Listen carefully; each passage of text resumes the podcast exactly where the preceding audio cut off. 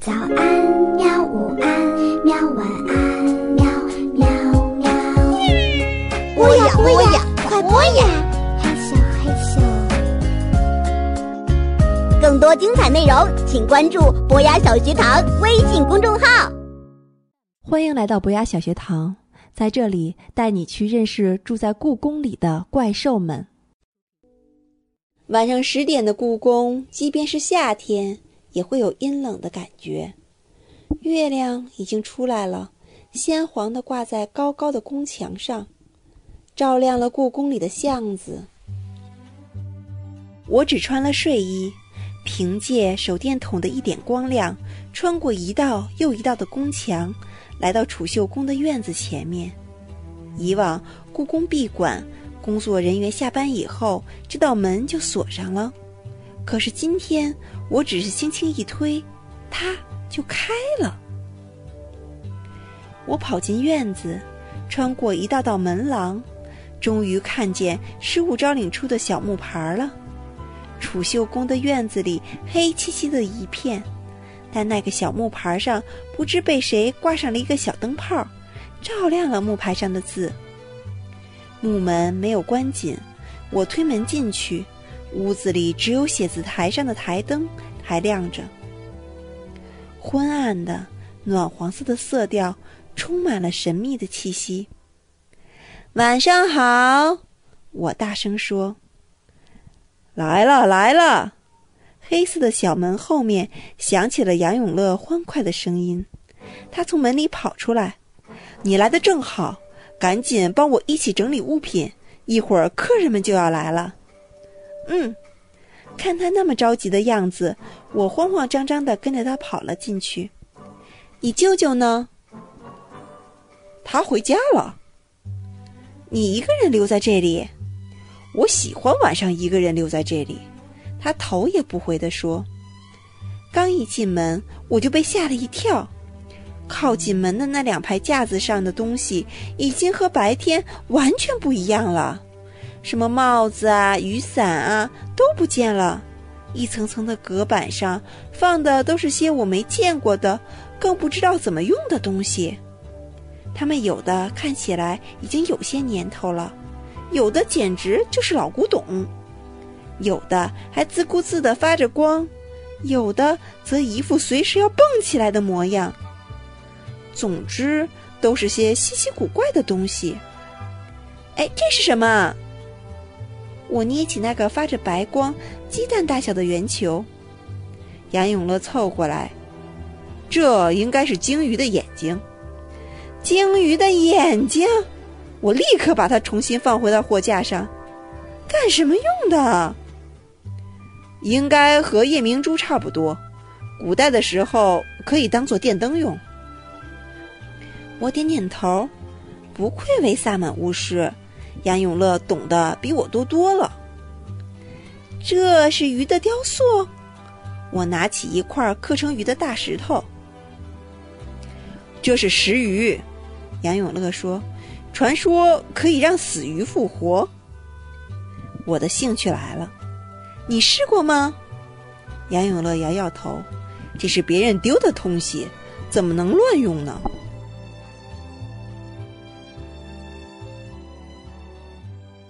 么奇怪的东西，到底会是谁丢的呢？我不禁问。杨永乐笑了一下，这只有它的主人来认领它的时候才知道了。这个时候，门外突然响起“咣当”一声，紧接着是一个洪亮的声音：“有人吗？”杨永乐边走边把一个破旧的行李箱移到一旁。我跟着他走到门口，眼前是个大个头的怪兽，它有龙一样的头，却长了豹子的身体。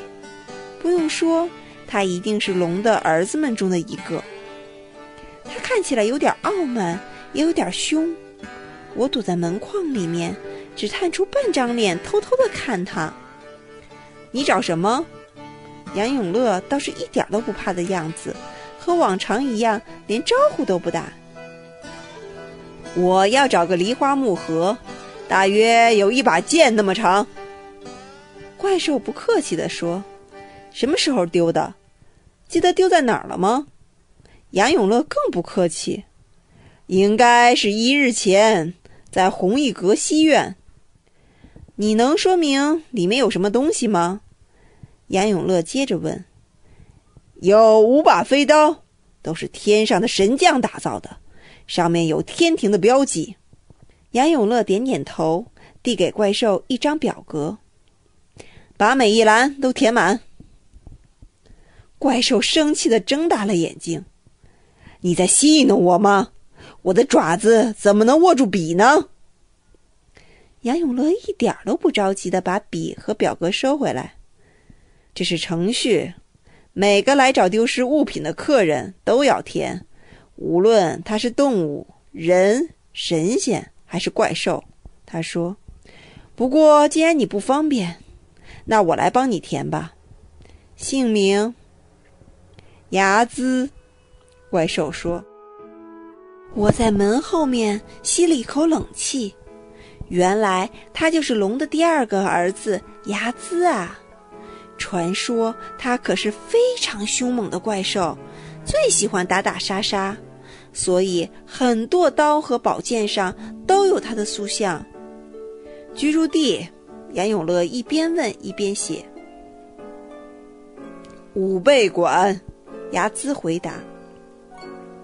杨永乐又添上了物品的丢失时间和丢失地点，然后抬起头，这就行了。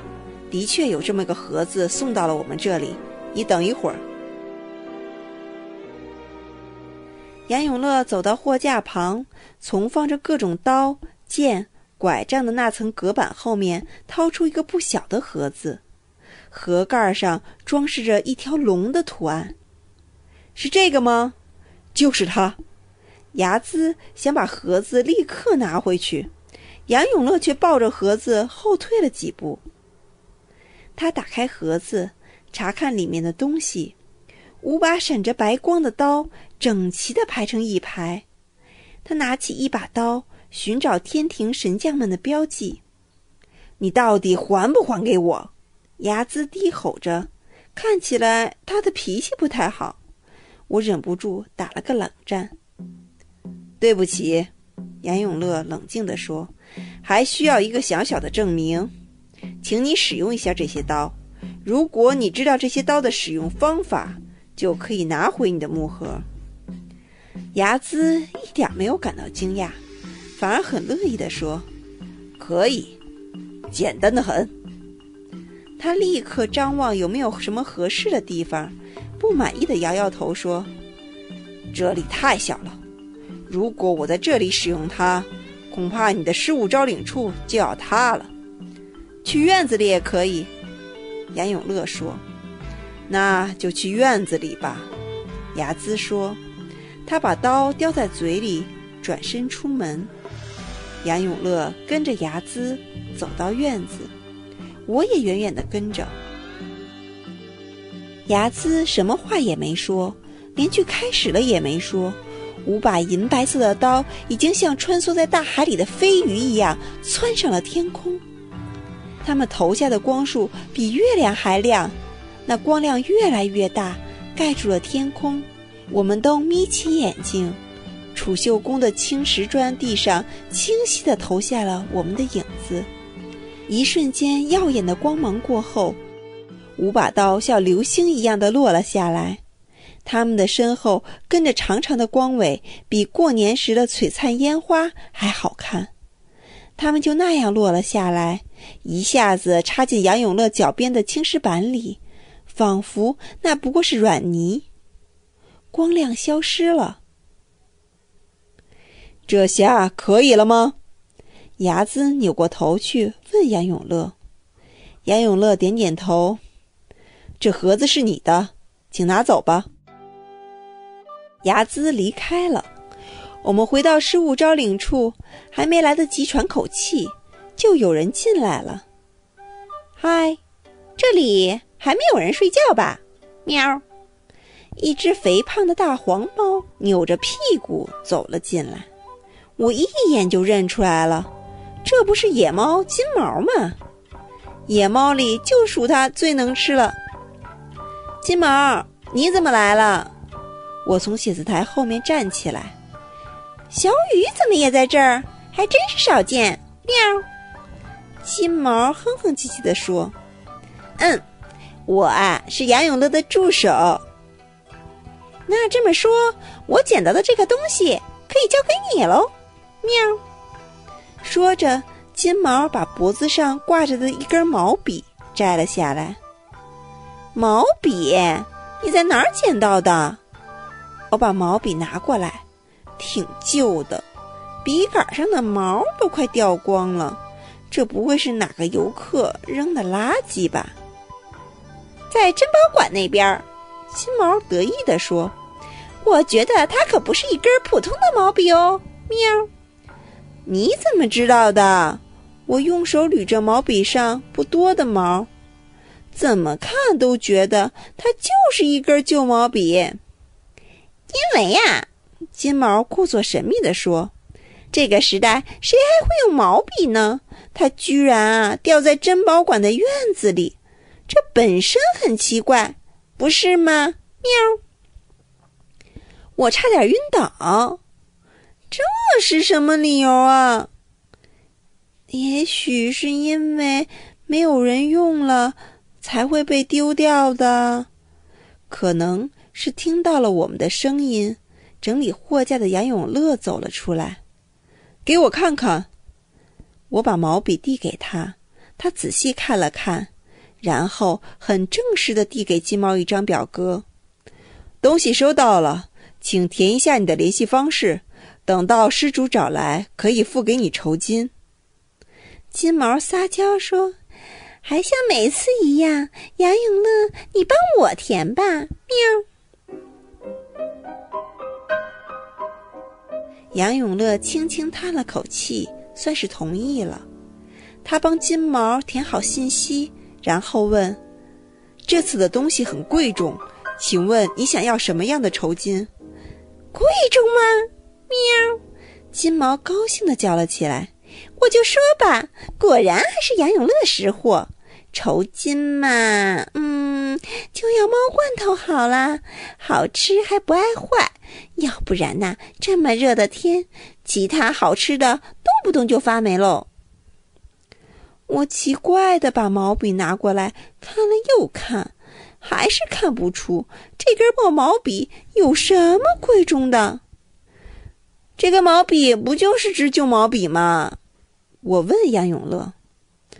当然不是。杨永乐一边在酬金栏里写下“猫罐头”三个字。一边说：“这可是大名鼎鼎的五色笔，在古代的时候，所有的书生哪怕用自己全部的财产，也愿意去换这支笔。”啊？为什么呀？我太吃惊了。因为只要使用五色笔，哪怕你连字也不认识，也可以写出最棒的文章和诗词。这么厉害，我开始重新看待这支毛笔了。杨永乐把五色笔放到货架上书的那层，我追了进去。那我如果用它答考试卷，是不是就可以自己写出答案呢？杨永乐想了一下，有可能。古代的时候，曾经有书生带着它去参加科举考试的。我跳了起来，那我期末考试的时候能不能借用一下？不行，杨永乐断然拒绝了我。失物招领处的第一条规则就是不能擅自使用收到的失物。你不行，我、我舅舅也都不能用。我听了有点沮丧，不再说话。杨永乐小声嘀咕了一句。考试的时候，居然还有人想用毛笔呢。听了这句话，我忍不住笑了起来。是啊，考试的时候怎么可能用毛笔呢？夜已经相当深了，我打了一个大大的哈欠。我要去睡觉了，你不去睡觉吗？不，杨永乐摇摇头：“这里要营业到凌晨四点半呢。”你整夜都不睡觉，那你什么时候睡觉呢？上课的时候啊。严永乐说：“不知道为什么，一听到老师的声音，我就像听到了催眠曲。”啊，我知道你的成绩是什么样的了。我笑着说，同时心里有一个想法：我要不要找个时间替他补补课呢？我要回妈妈的办公室去了。要是他睡醒了看不到我，可就糟了。我说，然后我突然想到一件事儿。哎，杨永乐，没有人认领的东西会怎么办呢？毕竟大多数的东西都是可以替代的，不是吗？杨永乐惊讶地看着我，他转过身，面向塞满失物的架子说。没有人认领的话，有可能会被拍卖掉。不过，小雨，不是所有的东西都能被替代的，绝对不是所有的东西。总有一天你会明白。虽然并不太明白，我还是点点头。到底什么东西不能被替代呢？回家的路上，我一直在想这个问题。已经能看到妈妈办公室的灯光了，我跑了起来，问题也被抛到了脑袋后面。